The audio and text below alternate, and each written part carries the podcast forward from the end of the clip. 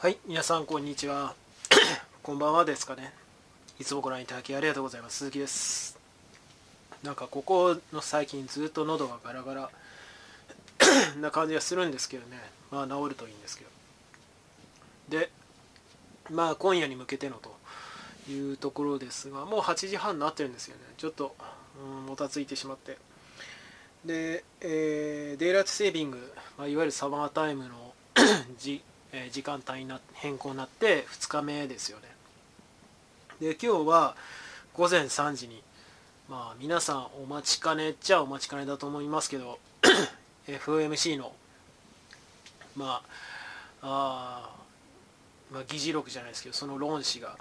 パウエルの口からも語られると思いますが、まあ、僕は、まあ、あの現時点でちょっと調べましたけど軒並み、えー、どの、えー、債券の利回りも米国債の、まあ、2%から4%ぐらい上がってますよね。まあ、なんで上がってるのかっていうのは まあうんまあ僕はですけど多分あの例の預金準備率の引き下げのとその特別特例措置の更新はないんじゃないかなというように思ってるわけですよね。でまあブルームバーグの記事なんかでも語られてましたけどもその機関、まあ、投資家はあの市場で売買している、えー、プレイヤーはまあその 金利上昇局面っていうものをまず待ちきれないと、えー、そこまであの辛抱強くないんだと。FRB ほど。というような記事がありましたけど、うん、まあその待ちきれないかどうかは別としておいて足元のところで投機筋が乗っかってきて僕は結構今日はあ FOMC の後売られるんじゃないかなというふうに思ってるんですよね、まあ、債券も株も。なので、えー、僕は今その債券の利回りをヘッジするための、えー、商品を一部持ってる わけなんですがそれ以外はもうほぼキャッシュという状況にあります。でまあここ1日2日でいいんですけどね。あの一昨日昨日でその得た利益分まあポートフォリオ全体に1%か1.5%ぐらいなんですけども昨日の時点で、えー、エネルギーや金融関の株も持ってたので全部損切りしてでここ2日ぐらいのあ3日前2日前の運用益分はキャンセルしてゼロっていうそういう状況にしてるんですよね。まあ大事を取ってっていうところでしょうか。で FOMC のえー、結果を受けてそのどっちに跳ねるか分かりませんけども機関投資家一気にポジションを取ってくると思うんですよね。特にヘッジファンドは僕はやっぱりショートしてくるんじゃないかなというふうに思ってるわけなんですけど債券も含めて。なので今はもうなるべくリスクを取らない、え、ほぼ全部キャッシュというポジションにしてあります。まああのー、僕は実質ショートも使っているのでうんまあショートを入れているものもあるのでうん、ロングオンリーの方からすると戦々恐々としてるっていうところあると思いますけどまあ今日に関しては3時までに僕はポジションを減らした方がいいんじゃないかなというふうに思ってますね。まあ僕はそういう考え方をしてるわけなんですがやっぱりうんで気になる指数としてはスキューが141ぐらいだったんですよ。でここのところをぐんぐん上げてた。でスキューが上げてるっていうことはですねこれあのどういう指数かと言いますとスキューに関して改めてご説明差し上げますとですね統計の中で、えー、標準偏差あるいは分散の二乗根っていう考え方があります。で1次のものが標準偏差。で2次が分散。あ3次が、えー、ワイド。で4次が鮮度っていうのがあるんですよ。でこのワイドに当たるものがスキュー。スキューネスっていうことなんですね。湯が歪みっていうそういうニュアンスなんですけども。これどういうことかっていうとその、まあ、あらゆる銘柄がありますね。で普通だったならばその、まあ、リスクを分散するのにバランスよく経済活動全体が成長していく上で資金が入らなきゃいけないわけですよ。でも往にしてそうではありませんね。特に今年入ってからは、まあ、個人投資家中心にアーク個人投資家とヘッジファンドですね。アークの銘柄とあといわゆるペニーストック特にウォルスという別銘柄っていうところで激しい売買がされている。で中国も似たような状況みたいですね。でこの前バブルをはじけました。で特定の銘柄にお金が集まりすぎちゃうわけですよね。でそこで思いっきりその本来ならばまんべんなく要するに歪みが起きてない状態。で、まあ、標準偏差で見てもいいですけども、え、まんべんなくいろんな銘柄、まあ、利回りとかリスクとかいろんなまあ、基準があるわけですけどもお金が行き渡っていかなきゃいけない特定の銘柄だけはお金がボンと入って他の入るべきところに入らないというこういう状況になっているかどうかの度合いを表すのが、まあ、簡単に言うとスキューっていうものなんですよね。それがワイドっていうことです。で結構ワイドスキューが141っていうのは高い方だと思いますね。で しかも気持ち悪いのは前日前々日とやっぱり出来高がむちゃくちゃ少ない、まあ、当然ながら機関投資家も、まあ、僕もそうですけどもポジションをすごい減らしてるわけですよね。でキャッシュに一時的に戻してると。まあその機関投資家といえどもさすがにそのずっと運用してなきゃいけない株その株に限らず何かしらの証券商品で金融資産でっていうのはありますけどまあ数日だったらねキャッシュに戻しててもまあ7市場ないわけですよ。で要は打てる球を装填十分に装填してる状態なわけですよね。こういう人たちが。で僕もそうです。でこの後でしかもそのスキルが高い水準にあるってことは今ポジションを持ってる人そのプレイヤーは極端なポジションの取りそののたまり方がしている。まあ要はそのロングのポジションがぐっとたくさんあったりとかまあショートもそうなのかな。あの入りきってるっていうそういうものもあったりする。でしかも特定の銘柄にと。こういう状況なわけですよ。でこれでそのでも多くの多くのというか機関投資家中心に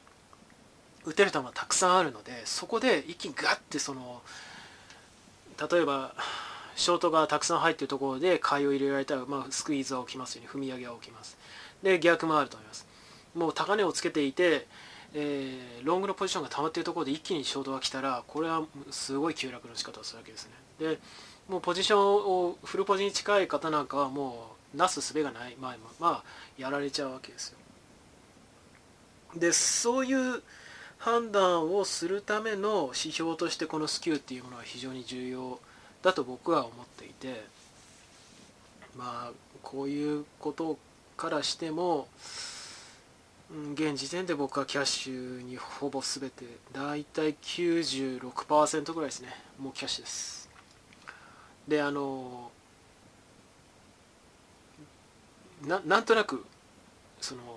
ほ本当にちょっとだけ0.5%分ぐらいあの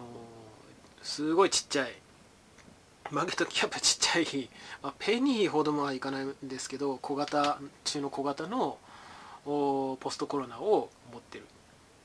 だけですね。その2つだけです。あの債券の利回りのヘッジ用がもうほとんどでそのなんだ4%のうちですよ。でほんのもう誤差の範囲で今のやつが持っていてあとの残りの96%全部現金っていうこういうポートフォリオになってるわけですね。で当然ながら個人にそのいざという時一気に支持その主に機関投資家ヘッジファンドですけどもうお金を投下された時にどんなポジションにせよ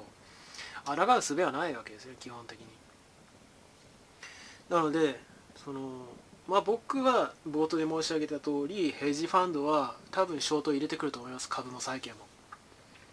でその動きに逆らわずにまあ現時点でのその想定ですよ、まあ、銘柄にもよるでしょうしでも全体の流れとしてはヘッジファンドが、うん、まあ多分午前3時を回ったあたりからまあ、アナウンスメントがありますね FOMC の。パウエルのアナウンスメントもあると思います、えー、見た後でそれに乗っかる形でポジションを取った方が僕は安全じゃないかなと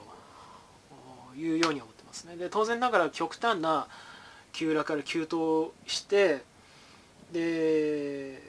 それまでにフルポジだともう大したのしようがないわけですよね。同じこと言ってますけど。でその後の展開も非常に苦しくなるか肩の力が抜き抜いてその構えることができるか、まあ、僕もあのもう3週間前ぐらいになりますけど例のコンベグヘッジがあった2回の急落があった週の時もまあ S q に備えて、えー、ほぼキャッシュだったわけですけど、えー、まあ全く同じ構えでしたね。で今回もそうです。でまあそういうわけで、まあ、今月は FOMC があるので来週でしたっけ？あの SK がありますけどそんな気にしなくていいのかなと思いつつまあやっぱり極端なポジションロングの張り方をしない方がいいのかなと思いながら小刻みポジションを取っていこうかなというふうに思います。まあその分売買手数料。だから僕その損切りしてるところってほとんどはその含み損じゃないんですよ。手数料なんですよ。手数料で損してるんですよ。まあこれはその頻度高くその売買するところのデメリットなんですけどねアメリカの証券会社だったら無料のところたくさんあるのにもういい加減にしてほしいですね。投資途上国。もう何でもかんでも途上国の日本ですけどふざけんなって話ですけど。まあいずれその売買手数料無料のアカウントをなんか使いたいなというふうに思っていますがまあそんな心も知りますね。まあ皆さんどうでしょうね。まあここのタイミングでフルポジの人って本当にすごい根性だなっていうふうに思いますけど。うん。というふうに僕なんか思いますけどね。まあ結局まあもちろん大きなリターンは欲しいですけど僕は大きなリターンが上がるときは結果的に上がったらそれは嬉しいなと。あの2日前の TMDX とかそうですね。僕一つだけ持ってたんですよね。ボーンって跳ねておおって思って 利確したわけですけど。まあ別にそれは狙ってたわけじゃないしまあ上がる時は上がるだろうぐらいに思ってたわけですけど結果的に大きい利益が適切なポジションを取った結果あ運が回ってきて上がるんだったらまあそれでよし。で基本的にはなるべく損をしない。堅実にお金を増やすにはどうしたらいいだろうか。そういうスタンスでやってた方がやっぱり精神的にも楽ですしまあ焦って失敗するよりは納得のいくポジションの取り方をした方が僕は納得その後悔がないですしまあもちろん大きなポジションの張り方をしてないと後悔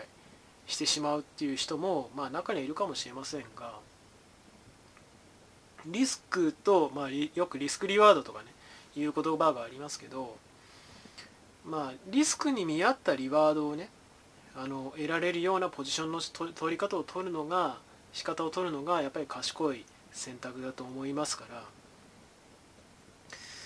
で特にね中小のマーケットキャップの株ってやっぱり割高感否めないと思うんですよね。いまだに、えー、まだゴリゴリ下げるんじゃないかなと僕なんかは思ってます。まああの握ってらっしゃる方たくさんいらっしゃると思いますけどテック系中心にあれバイオヘルスケア。いると思いますけど僕は結構その辺は悲観的なんですよね、えー、なのでうんまあちょっと様子を見ながらそれこそ今日の FOMC の直後に一気にショートがもし入ったとしたならばそのタイミングで買うっていうことも全然ありかなと思いますしいい銘柄でもやっぱりどのタイミングでポジション取るかで全然運命変わっちゃいますからね。その後の展開変わっちゃいますからまあ、その辺は落ち着いて、えー、まあ、早まらないというところを僕は大切に、えー、対応したいなというように思ってますね。別に僕はおすすめの銘柄がどれかとかはないです。ただその個人的にはこの事業このビジネスは伸びそうだなっていう銘柄は常にロックオンしておいてで下げたなと思ったら買うし上げたなと思ったら売るしまあ、そういうことを繰り返し見てますね、まあ、丁寧に値動きを追っていく。特定の銘柄をちゃんと見定めて。であの何でもかんでもその食い散らかさないっていうのは僕は大事かなというように思ってますね。では最後になりますがよろしければチャンネル登録および高評価の方お願いできれば幸いです。では今回この辺で。バイバイ。